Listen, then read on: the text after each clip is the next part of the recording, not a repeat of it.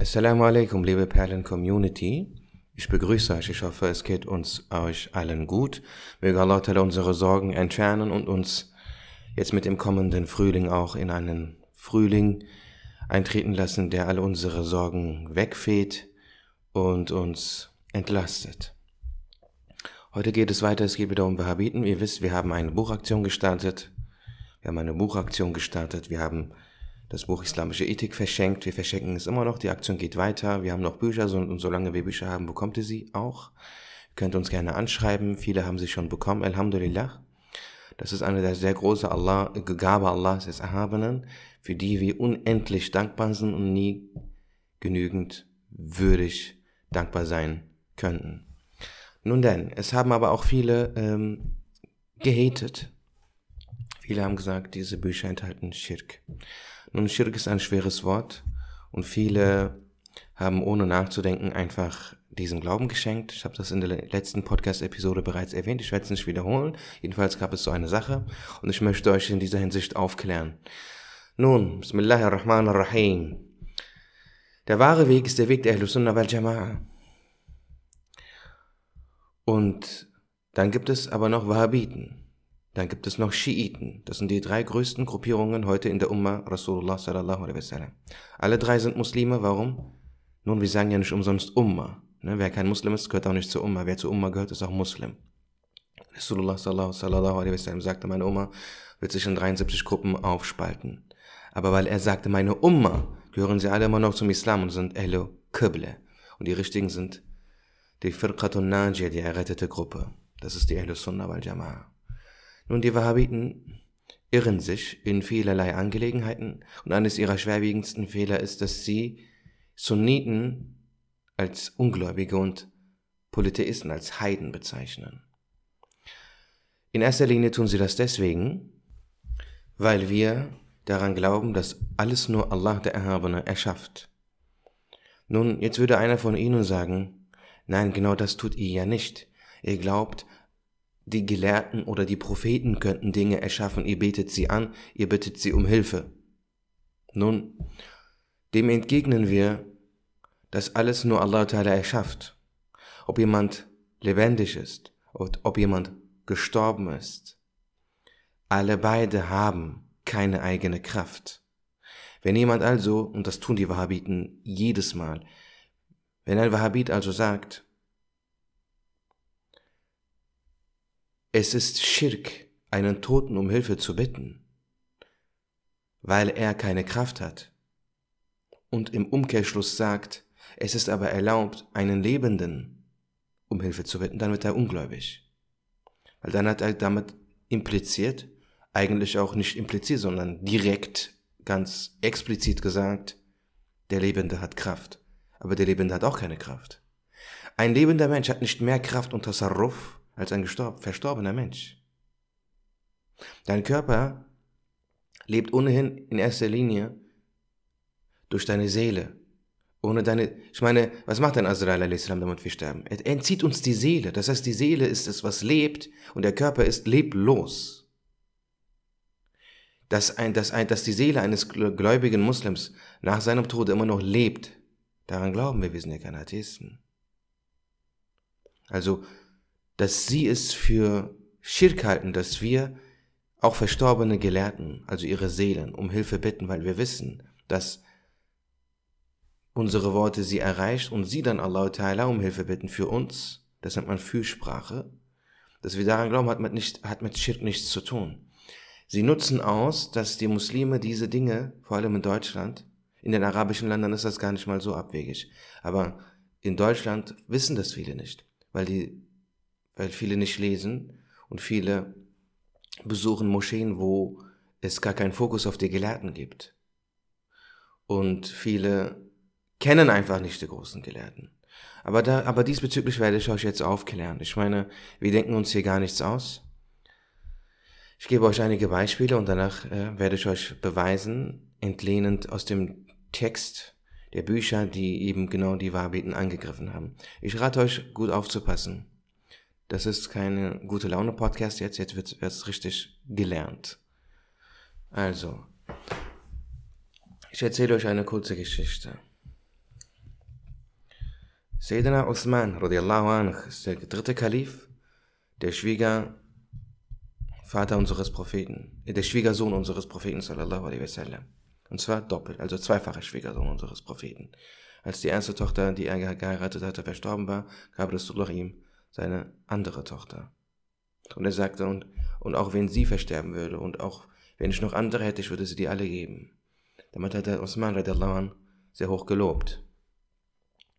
Nun, als Osman radiallahu anh Kalif war, kam ein Mann in seine Gegenwart und Osman radiallahu anh sagte, hast du Frauen angesehen? Ich sehe Spuren von Sina in deinen Augen. Der Mann sagte, woher wissen Sie das? Awahyum ba'da Rasulillah. Er sagte, Jibril kommt doch gar nicht mehr. Woher kannst du das wissen? Und Osman radiallahu anh sagte, Rasulullah sagte, sallallahu alaihi wasallam, also Osman zitiert unseren Propheten, radiallahu anh und alaihi wasallam, اتقوا فراسة المؤمن فإنه ينظر بنور الله Fürchtet den Blick des Gläubigen, er schaut mit dem Licht Allahs. Kannst du und ich jetzt von dir, können wir von uns behaupten, wir können sowas sehen? Nein. Usman radiallahu an konnte es sehen. Und er hat es mit einem Hadith belegt. Und er ist Usman radiallahu an, er braucht keinen Beleg. Seine Worte sind selbst Beleg. Denn er ist der Schwiegersohn unseres Propheten. Er hat, und ich meine, Rasulullah sagte, folgt meinem Weg und den Weg meiner Kalifen. Das ist auch ein anderer Hadith. Deswegen ist, sind die Worte der Kalifen auch Belege. Allah, Ya Rabbi. Oder ein Mann kam in die Sitzung, in die Suhba von Abdul Khalik al-Gonjdowani. Abdul Khalik al-Gonjdowani sagte dann plötzlich zu diesem Mann, nee, dieser Mann sagte, Meister, ich habe eine Frage. Der Prophet Muhammad sallallahu alaihi sagte, Ittaku firasat al-mu'min, fa'innahu yanzuru nurillah. Fürchtet den Blick des Gläubigen, denn er schaut mit dem Licht Allahs. Was bedeutet dieser Hadith? Und Abdul Khalik Gonstuvani, Allah, sagte, dieser Hadith bedeutet, dass Gläubige sehen können, dass du in Wahrheit ein Christ bist und dich hier nur als Sufi ausgibst. Zieh dich aus. Also zieh dein oberen, oberes Hemd aus. Der haben ihn ausgezogen, da waren überall Kreuze. Und der Mann war Schock weil er konnte sich nicht erklären, woher er das wusste. Er war ein Munafik, er hatte sich nur, nur getarnt. Er kam, um Fitner zu stiften. Versät. Und, um, und im Angesicht dieser Karama, dieser, diese, diese Art von Wundertaten, und auf Deutsch sagt man leider Wunder, aber das ist eigentlich ein falsches Wort, deswegen sagt man wundersame Taten, ist aber auch zu sehr an Mojise angelehnt. Ne? Mojise, Wunder, sind Propheten eigen. Nur Propheten, nur für Propheten darf man das sagen. Deswegen darf man nicht sagen, oh, er hat ein Wunder vollbracht, oh, dieser Fußballspieler hat ein Wunder vollbracht. Das ist sehr gefährlich, das kann dich dein Iman kosten. Man darf nur für Propheten sagen, dass sie Wunder vollbringen. Prophet, Wunder und Propheten, das gehört zusammen, alle. Aber zu nichts, zu niemand anderem gehören Wunder. Was die Evliya zeigen, was Abdul Khalik Gonstevani, dass er das sehen konnte, oder Osman radiallahu, dass er das sehen konnte, das ist eine Karama. Das ist keine, keine Mu'jiza. Sie bekommen das eben auch nur, weil sie in die Fußstapfen ihres Propheten treten. Das ist etwas, was sie von diesem Propheten bekommen. Auf spiritueller Ebene bekommen sie dieses Licht, das ihnen dann diese Fähigkeit gibt. Aber wir wissen, egal ob jetzt eine spirituelle Fähigkeit oder Aspirin, in jedem Fall ist es allein Allah, der alles erschafft. Ob ein Gelehrter eine spirituelle Fähigkeit hat zum Beispiel sagte eine, ein Gelehrter des Islam, ein Wali, ein Gottesfreund, sagte zu seinem Schüler, ah, wie schön, du hast Salawat gesprochen. Und der Typ sagte, woher wissen Sie das? Und er sagte, wenn jemand Salawat spricht, bilden sich in seinem Gesicht mit spirituellem Licht Farben wie die Blüten einer Rose. Das konnte ich sehen. Ob es jetzt sowas ist oder ob es Aspirin ist oder ob es die, das Einschalten der Heizung ist, um für Wärme. Das macht keinen Unterschied. Es macht einfach keinen Unterschied. Ich meine, der, wir wissen alle, dass Iblis in einer Sekunde in Marrakesch, in der nächsten in Sydney sein kann. Das kann, das können die Seelen der Propheten auch. Das können die Seelen der Evliya auch.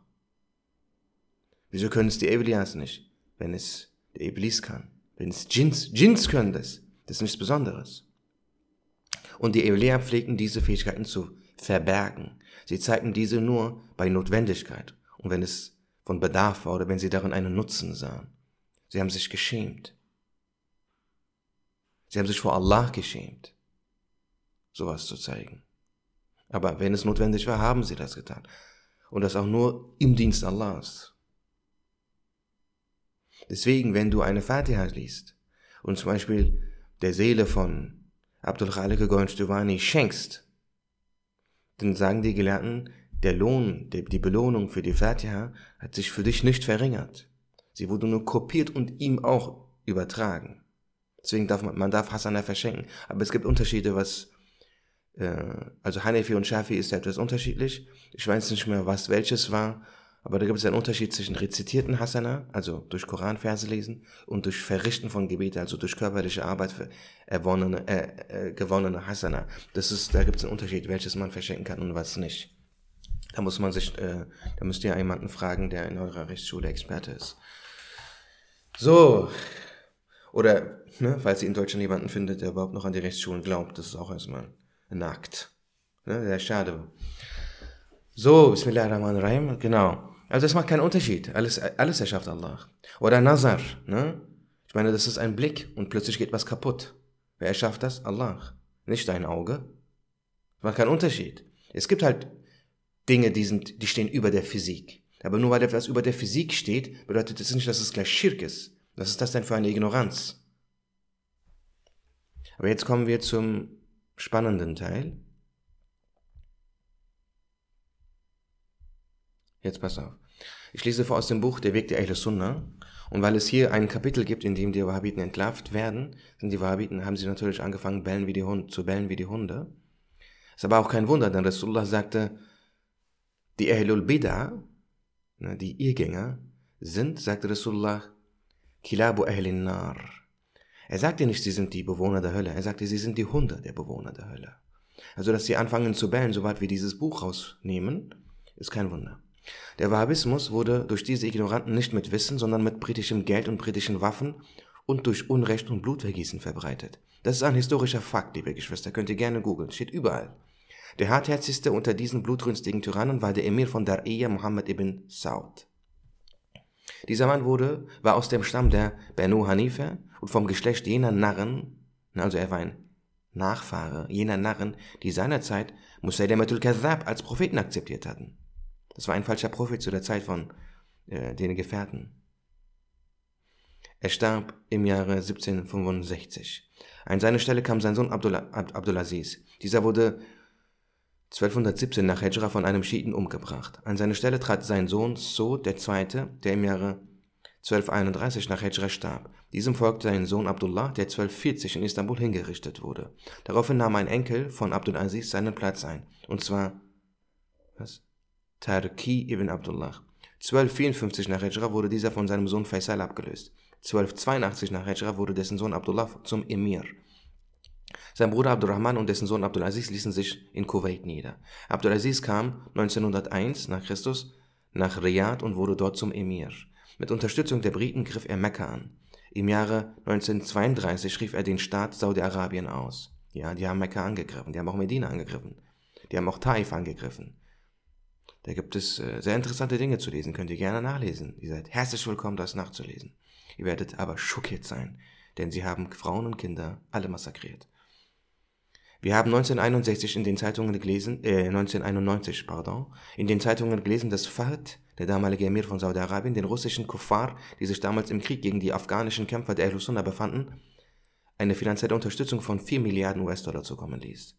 Also auch an alle Muslime und alle, besonders hier an der Stelle Afghanen unter euch, bevor ihr äh, Wahhabiten euch auf YouTube reinzieht, die Rechtsschulen ablehnen, überlegt euch besser das noch einmal. Die Wahhabiten behaupten sich auf einem Weg der Aufrichtigkeit in Sachen Einheit Allahs und der Bereinigung von Kufr zu befinden. Liebe Geschwister, das ist eine Kampagne. Ihr wisst, wenn zum Beispiel in Amerika oder sonst so, wenn jemand gewählt wird, ne, es wird gestartet eine Wahlkampagne. Das heißt, man sucht sich einen Slogan aus und alles wird zu diesem Slogan aufgebaut und sozusagen Massen, die Masse wird sozusagen dazu geführt, diesen Mann mit diesem Satz zu assoziieren, yes we can und so weiter und so fort. Und alles baut darauf. Dann wird eine ganze Narrative, ein ganzer Kontext ein ganzer Gesprächsrahmen zu diesem Satz errichtet, so dass man immer denkt, ah, der Mann und diese Sache, der Mann diese Sache, der Mann diese Sache. Das ist ganz, das ist, das ist pure Strategie. Und die Wahhabiten benutzen immer die Strategie, die bei Muslimen wahrscheinlich am meisten zieht. Ne, zum Beispiel Nike. Nike hat, was? Äh, wie war das? Was? Wie war das? Äh, just do it. Wusstet ihr, das habe ich irgendwo mal gehört, bevor Just Do It rauskam, haben die Mil Millionen oder Milliarden, keine Ahnung, äh, von Dollar verschwendet für andere Slogans davor, die aber nicht gezogen haben. Das heißt, die haben ein, die haben eine, die haben eine, die haben eine Abteilung mit Soziologen, Marketingabteilungen, Abteilungen, äh, Psychologen und so weiter. Experten, die suchen sich eine Kampagne aus. Und die einigen sich dann auf eine und auch die zieht vielleicht gar nicht. Und es gab sehr viele Slogans von Nikes, die, die, die, die kennen wir nicht, weil sie nicht gezogen haben. Aber Just Do It hat gezogen, deswegen immer Just Do It, Just Do It, Just Do It. So. Und was würde bei Muslimen ziehen? Tawhid natürlich, La ilaha illallah. Die, die Wahhabiten behaupten sich auf einem Weg der Aufrichtigkeit in Sachen Einheit Allahs und der Bereinigung von Kufr zu befinden.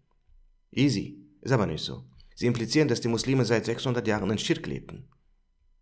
Glaubst du das? Glaubst du wirklich, dass Muslime seit 600 Jahren in Schirk leben? Ne? Wenn es um die Osmanen geht, sie sagen, oh, Schirkstaat.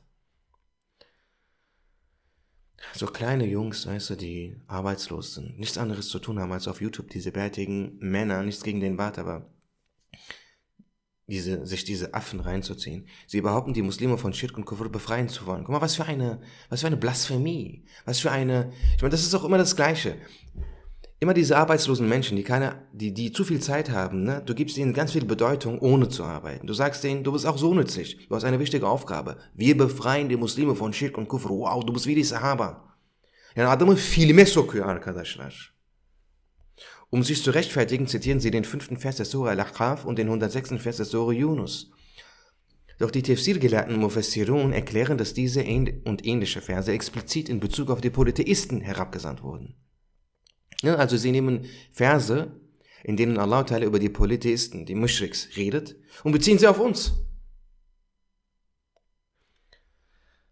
Im ersten dieser erwähnten Verse heißt es sinngemäß, und wer irrt mehr als jener, der von Allah dem Erhabenen ablässt und stattdessen solche bittet, die sie bis zum Tag der Auferstehung nicht erhören werden.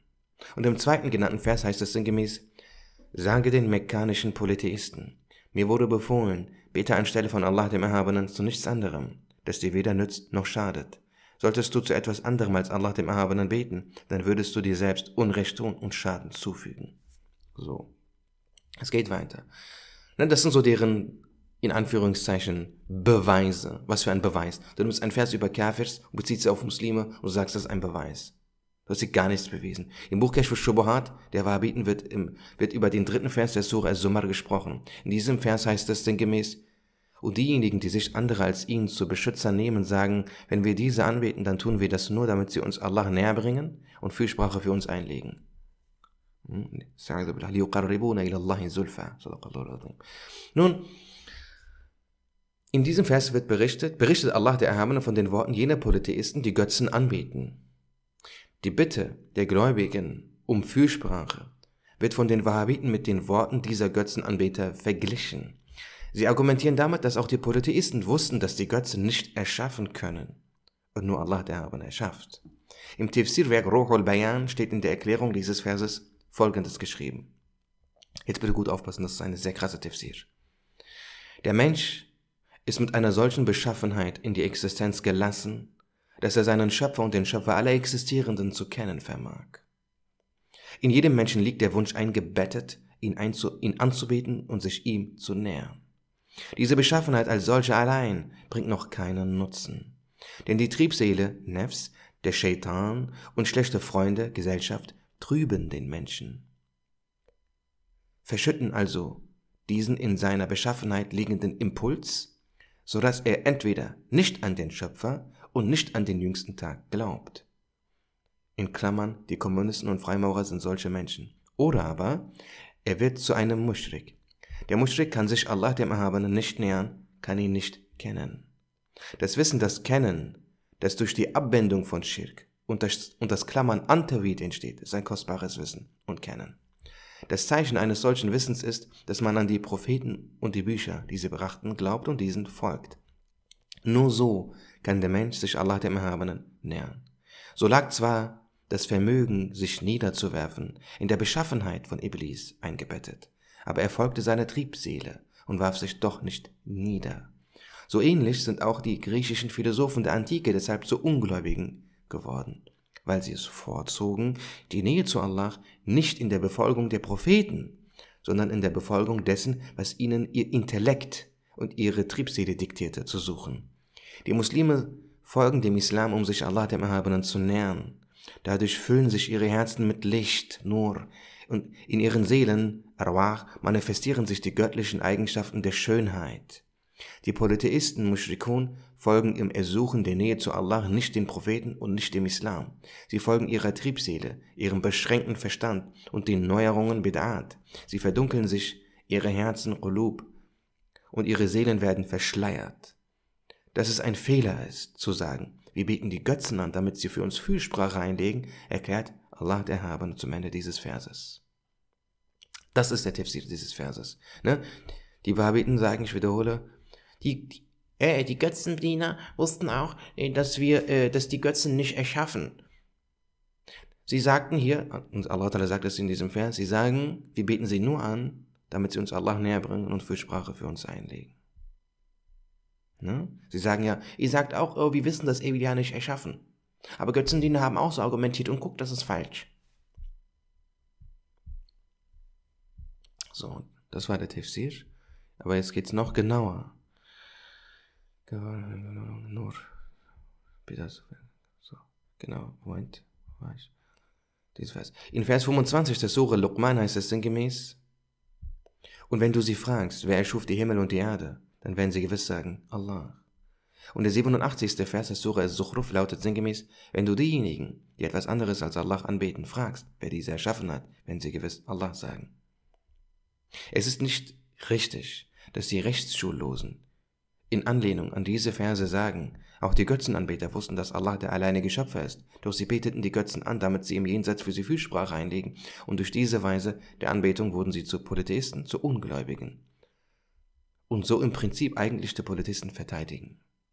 Ne, sie sind sich nicht dessen bewusst, dass sie mit diesem Argument die Polytheisten, die Heiden, verteidigen. Sie verteidigen damit die Mushrikun. Das verstehst du jetzt nicht. dann passt, dann hör noch länger zu und dann wirst du es verstehen. Mit Wissen kann man Dinge verstehen. Nicht mit falscher Logik. Die Muslime beten die Propheten oder die Evliya nicht an und sagen ganz klar, dass diese keine Partner Allahs des Erhabenen in seiner Göttlichkeit sind. Sie glauben daran, dass die Propheten und Evliya Geschöpfe sind und kein Recht darauf haben, angebetet zu werden. Sie glauben daran, dass diese Menschen geliebte Diener Allahs des Erhabenen sind und dass Allah durch den Segen Baraka derer, die er liebt, seinen Dienern Barmherzigkeit zufließen lässt. Es ist allein Allah, der Schaden und Nutzen erschafft. Er ist der Einzige, der das Recht darauf hat, angebetet zu werden. Es wird hier lediglich gesagt, dass er durch den Segen derer, die er liebt, Barmherzigkeit manifestiert. Die Polytheisten geben zwar aufgrund des in ihrer menschlichen Beschaffenheit eingebettet schlummernden Wissens zu, dass die Götzen keine Schöpfer sind, ne, wie in den Versen gerade erwähnt, doch sie fehlen darin, den Propheten zu folgen und dieses Wissen zu erwecken. Deswegen der Tefsir oben. Ich wiederhole diesen Satz. Jetzt muss alles im Kontext liegen. Die Polytheisten geben zwar aufgrund des in ihrer menschlichen Beschaffenheit eingebettet schlummernden Wissen zu, dass die Götzen keine Schöpfer sind. Doch sie fehlen darin, den Propheten zu folgen und dieses Wissen zu erwecken. Daher glauben sie, dass die Götzen auch ein Recht darauf hätten, angebetet zu werden und beten sie eben aus diesem Grund an. Sie werden deshalb zu Muschriks, weil sie sagen, dass auch die Götzen ein Recht auf Anbetung haben und nicht, weil sie sagen, dass sie durch die Götzen auf Fürsprache hoffen. Von Götzen Fürsprache zu erwarten ist ein falscher, also ein irriger Glaube. Es ist nicht erlaubt, so zu glauben. Doch so zu glauben ist wiederum auch kein Schirk. Schirk ist, die Götzen anzubeten. Allah der Erbene sagt also in dem Vers, ihr Scheinargument ist falsch, denn sie beten die Götzen an. Also Allah der sagt, um Fürsprache zu bekommen. Ne? Jetzt mit dem Tefsir. Sinngemäß sagt dieser Vers, also Allah der Erhabene, es ist nicht richtig, Götzen anzubieten, egal mit welcher Absicht. Sie sind Götzendiener, weil sie den Götzen dienen.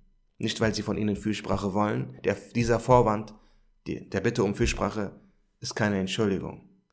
Es macht, es ist, sie sind immer noch Götzendiener. wenn sie mich wollen, weil sie behaupten ja damit indirekt, dass sie zu Allah wollen. Wenn sie mich wollen, müssen sie von den Götzen, müssen sie die Götzen ablehnen und sich meinem Propheten zuwenden. Nur so können ihre Seelen mein Licht empfangen. Weil sie argumentieren ja, wir beten die Götzen, die Götzen an für Fürsprache bei Allah.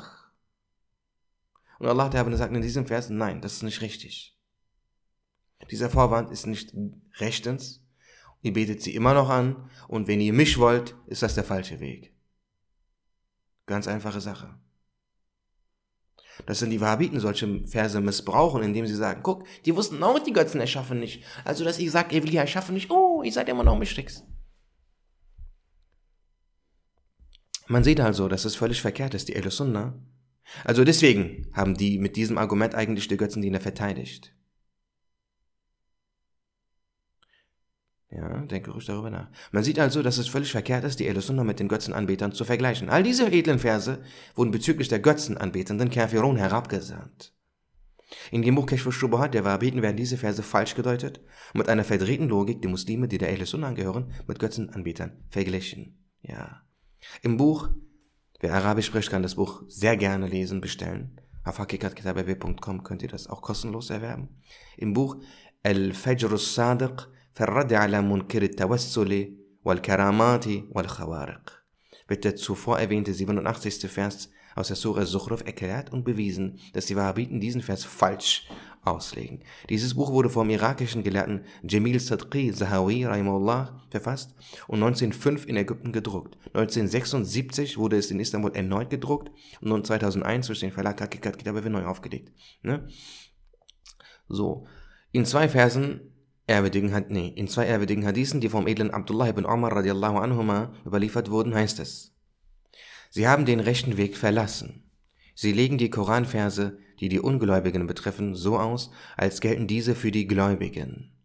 Und die schrecklichste meiner Befürchtungen für meine Umma ist, dass sie den edlen Koran gemäß ihrer eigenen Ansichten auslegen und unzureichend übersetzen.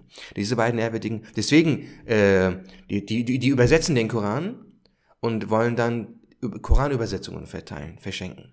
Glaubst du, die Übersetzung eines Wahhabiten des Korans ist der Koran? Das sind falsche Übersetzungen. Das sind verdrehte Logik. Die wollen damit dir sagen, guck, guck, das ist der Koran, falsch kann er nicht sein. Das ist nicht der Koran, das ist eine Übersetzung. Wer bist du, dass du das den Koran nennst? Das ist nicht der edle Koran. Du hast doch übersetzt. Oder ein Wahhabite hat doch übersetzt. So wohl klar, dass wenn ein Schiite einen Koran übersetzen würde, er die Verse dort so übersetzen würde, dass sie dem Schiiten, dass sie das Schiitentum bestätigen würden. So nicht der Koran. Diese beiden ehrwürdigen Hadithe kündigen an, dass messerblose Auftreten und Verse, die in Bezug auf die Polytheisten herabgesandt wurden, also für die Muslime gelten nehmen und sie falsch auslegen werden. Rasulullah sagte bereits, man fassara al-Qur'an bi ra'ihi faqad kafar. Wer den Koran nach seinem eigenen Gutdünken, nach seiner eigenen Logik auslegt, wird abtrünnig. Aber es geht weiter. Ich habe hier noch ein anderes Kapitel gefunden aus einem anderen Buch. Jetzt pass mal auf. Bismillahirrahmanirrahim. Jetzt pass auf. Seite 436 im Buch der, der jüngste Tag unter sie jenseits. Das war auch eine, aus einer vorherigen Aktion. Da haben die äh, Wahhabiten auch angefangen, ganz laut zu bellen. Ne? Warum? Weil Kilabu Ahlin Nar. Ihr denkt euch jetzt, oh, das ist aber, das sind aber gemeine Worte. Nein, das sind nicht die gemeinen Worte. Ich beschütze hier meinen Glauben. Weil äh, Christen und Juden, sie leben einfach nur ihren, ihren Glauben aus. Aber die Irrgänger versuchen ja meinen Glauben von innen heraus zu, zu verändern. Das ist viel gefährlicher. Bismillahirrahmanirrahim. Nach Auffassung von Ibn Abdul Wahab werde ein Muslim zu einem Mushrik, wenn er neben dem Grab unseres Propheten a.s. oder eines anderen Propheten, eines Gottesfreundes oder rechtschaffenen Muslims oder aus der Ferne diesen um Hilfe bittet, ist die Rathe um von Sorgen und Kummer freizukommen oder, wenn er seinen Namen erwähnt, von ihm Fürsprache erbittet oder aber, wenn er sich aufmachen möchte, um sein Grab zu besuchen. Allah der Erhabene spricht in Vers 3 des Surah Zumar, ja, das ist wieder derselbe Vers, über die Ungläubigen, die Götzen anbeten. Doch die Wahhabiten führen diesen Vers als Vorwand an, um die Muslime, die Bittgebete sprechen, indem sie die Propheten und Gottesfreunde als Mittler nehmen, als Götzendiener bezeichnen zu können und rechtfertigen sich dadurch, dass sie sagen, dass auch die Götzendiener die Götzen nicht als Schöpfer auffassten, sondern daran glauben, dass alles von Allah dem Erhabenen erschaffen wird. Sie führen diesbezüglich sogar den 61. Vers der Surah Al-Ankabut und den 87. Vers der Surah Zukhruf an, in denen es sinngemäß heißt, auch wenn du sie fragst, wer diese erschaffen hat, sagen sie gewiss Allah. Und behaupten, dass auch Allah der Erhabene dasselbe gesagt habe. Sie sagen, die Ungläubigen wurden nicht deshalb zu Ungläubigen und Götzendienern, weil sie wie eben beschrieben glaubten, sondern weil sie das, was in Vers 3 des Surah Sumar genannt wird, gesagt haben. Das war ein sehr wichtiger Satz. Ich wiederhole ihn dir. Sie sagen, die Ungläubigen wurden nicht deshalb zu Ungläubigen und Götzendienern, weil sie wie eben beschrieben glaubten, sondern weil sie das, was in Vers 3 des Surah Sumar genannt wird, gesagt haben. In diesem Vers heißt es sinngemäß, diejenigen, die sich, die sich an Allahs Stelle Freunde nehmen, sagen, sie werden uns Allah dem Erhabenen näher bringen, indem sie für uns Fürsprache einlegen. Sie behaupten, dass die Muslime, die von den Gräbern der Propheten und Gottesfreunde Fürsprache und Hilfe erbeten, dadurch zu Götzendienern werden würden. Dass Ibn Abdul Wahhab diesen Vers als Vorwand benutzend die Muslime mit Ungläubigen und Götzendienern vergleicht, ist äußerst abwegig, töricht und lächerlich. Denn die Ungläubigen beten die Götzen an, damit diese für sie Fürsprache einlegen. Sie lassen von Allah dem Erhabenen ab und richten ihre Wünsche ausschließlich an die Götzen. Während sie die Götzen anbeten, denken sie nicht an Allah. Die Muslime hingegen sagen, wir beten die Propheten und Gottesfreunde nicht an, sondern erbitten alles einzig und allein von Allah. Wir möchten lediglich, dass die Gottesfreunde Mittel für die Erfüllung unserer Bittgebete werden. Die Ungläubigen glauben daran, dass die Götzen nach Belieben Fürsprache einlegen und Allah alles, was sie möchten, erschaffen lassen könnten.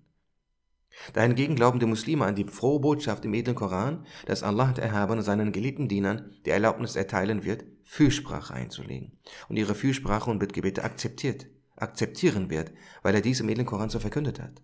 Und er bitten daher von den Gottesfreunden, die sie als geliebte Diener Allahs des Erhabenen erachten, ihre Fürsprache und Hilfe.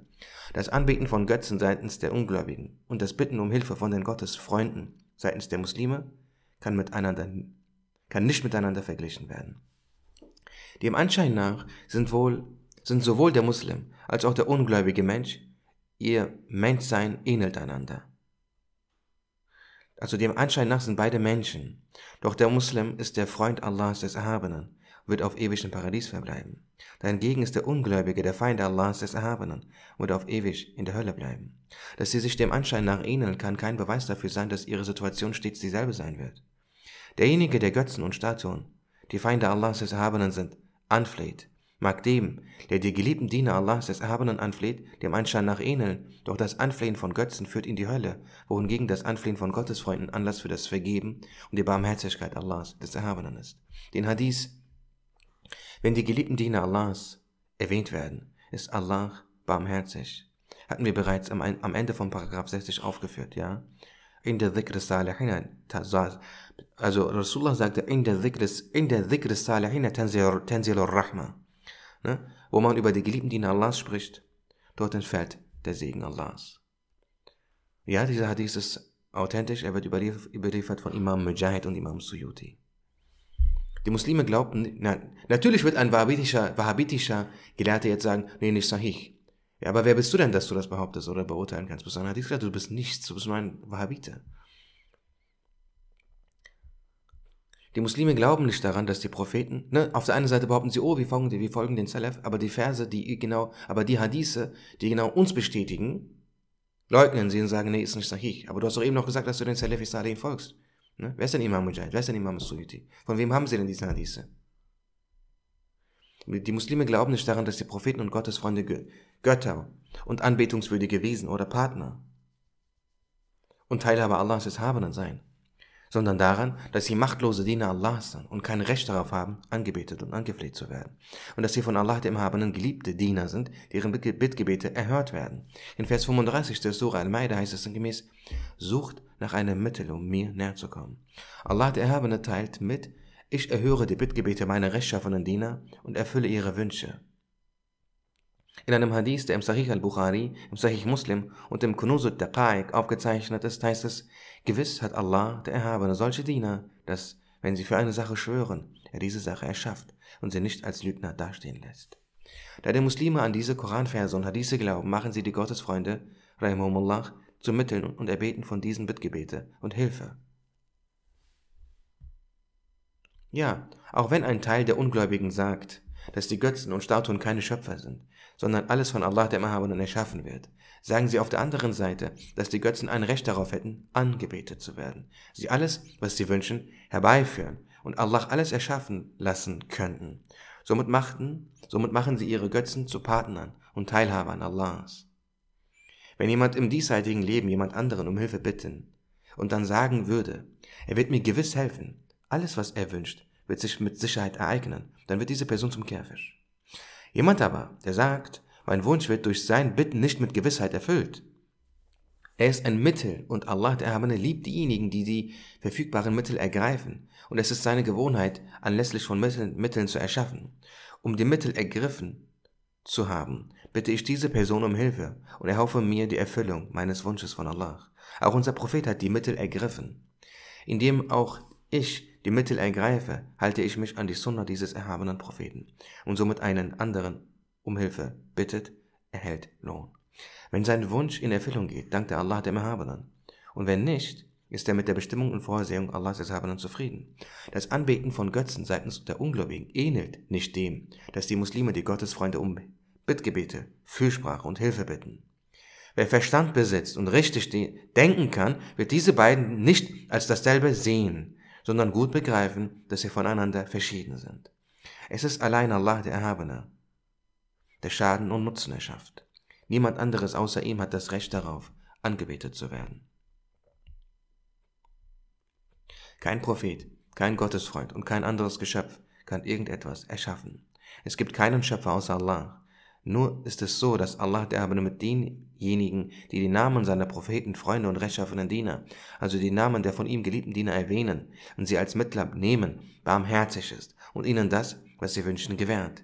Dass dem so ist, haben er selbst und sein Prophet verkündet. Diesen Verkündungen folgen glauben die Muslime auf diese Weise. Doch, obwohl die Götzendiener, die Ungläubigen wissen, dass die Götzen nichts erschaffen können, erachten sie die Götzen dennoch als Götter und anbetungswürdige Wesen und beten diese an. Manche von ihnen werden mit Blick auf den Glauben an deren Göttlichkeit zu Polytheisten und manche andere im Gottesdienst zu Polytheisten. Sie werden nicht zu Polytheisten, weil sie sagen, unsere Götzen werden für uns Fürsprache einlegen und uns Allah näher kommen lassen, sondern weil sie die Götzen als anbetungswürdig erachten und diese anbeten. Unser Prophet, Friede sei mit ihm, sagte, es wird eine Zeit kommen, in der manche Leute die Koranverse, die in Bezug auf die Ungläubigen offenbart wurden, als Beleg, als Beleg benutzen werden, um die Muslime zu verschmähen. In einem anderen Hadith heißt es, dass, wovor ich mich am meisten fürchte, ist, dass Leute hervorkommen werden, die die Koranverse für Zwecke gebrauchen, die von Allah dem Erhabenen nicht vorgesehen sind. Beide diese Hadithe wurden von Abdullah ibn Umar anhu überliefert. Diese zwei Hadithe zeigen auf, dass die dass Menschen, die die Rechtsschulen ablehnen und Ketzer hervorkommen und den edlen Koran verleumden werden, indem sie sagen, dass Koranverse, die von Ungläubigen sprechen, in Bezug auf die Muslime offenbart worden seien. Also Allah der Erhabene sagt im dritten Vers der Surah Sumar, sie behaupten, sie beten mich an, um mir näher zu kommen. Und Allah der Erhabene sagt, um mir näher zu kommen, müssen sie sich an meinen Propheten wenden, nicht an die Götzen und ihr vorwarnt, mir näher zu kommen, ändert nichts an der Tatsache, dass sie die Götzen anbeten. Und dass sie dann gleichzeitig sagen, ja, wir wissen auch, dass nur Allah alles erschafft. Das ist nur eine Ausrede. Während des, während hingegen wir Muslime niemanden außer Allah den Erhabenen anbeten. Wir vertrauen nur auf Allah und das bezieht sich auf alles. Ob wir jetzt die Seele eines Walis oder eines Propheten um Hilfe bitten, oder, oder Tabletten nehmen oder essen oder arbeiten oder lernen. Ist alles dasselbe. Die Wirkung erschafft nur Allah. Dein Auge sieht, ist nur eine Metapher. Dieser Satz ist eine Metapher. Das unterscheidet uns ja von Ungläubigen. Der, der, der Ungläubige sagt, dass das Auge sieht. Das ist Schirk, das ist falsch. Das Auge sieht nicht. Es ist Allah, der sowohl dein Auge als auch das Sehen deines Auges erschafft. Das Sehen hat per se mit deinem Auge eigentlich gar nichts zu tun. Das ist nur die Gewohnheit Allahs, dass er das eine für das andere erschafft. Aber nicht, weil er das braucht. Das ist seine Gewohnheit. Das, hat, das beinhaltet sehr viele Weisheiten. Ja. Nun denn, es gibt auch sehr viele Beispiele aus Koran und Sunna, die diese Art äh, von Bitte um Fürsprache zeigen. Ja, ich bin jetzt sehr, warte, wie lange geht das? Puh, 40 Minuten. Liebe Geschwister, das nächste Mal, inshallah, zeige ich euch Beispiele aus Koran und äh, Sunna. Ich meine, Suleiman a.s.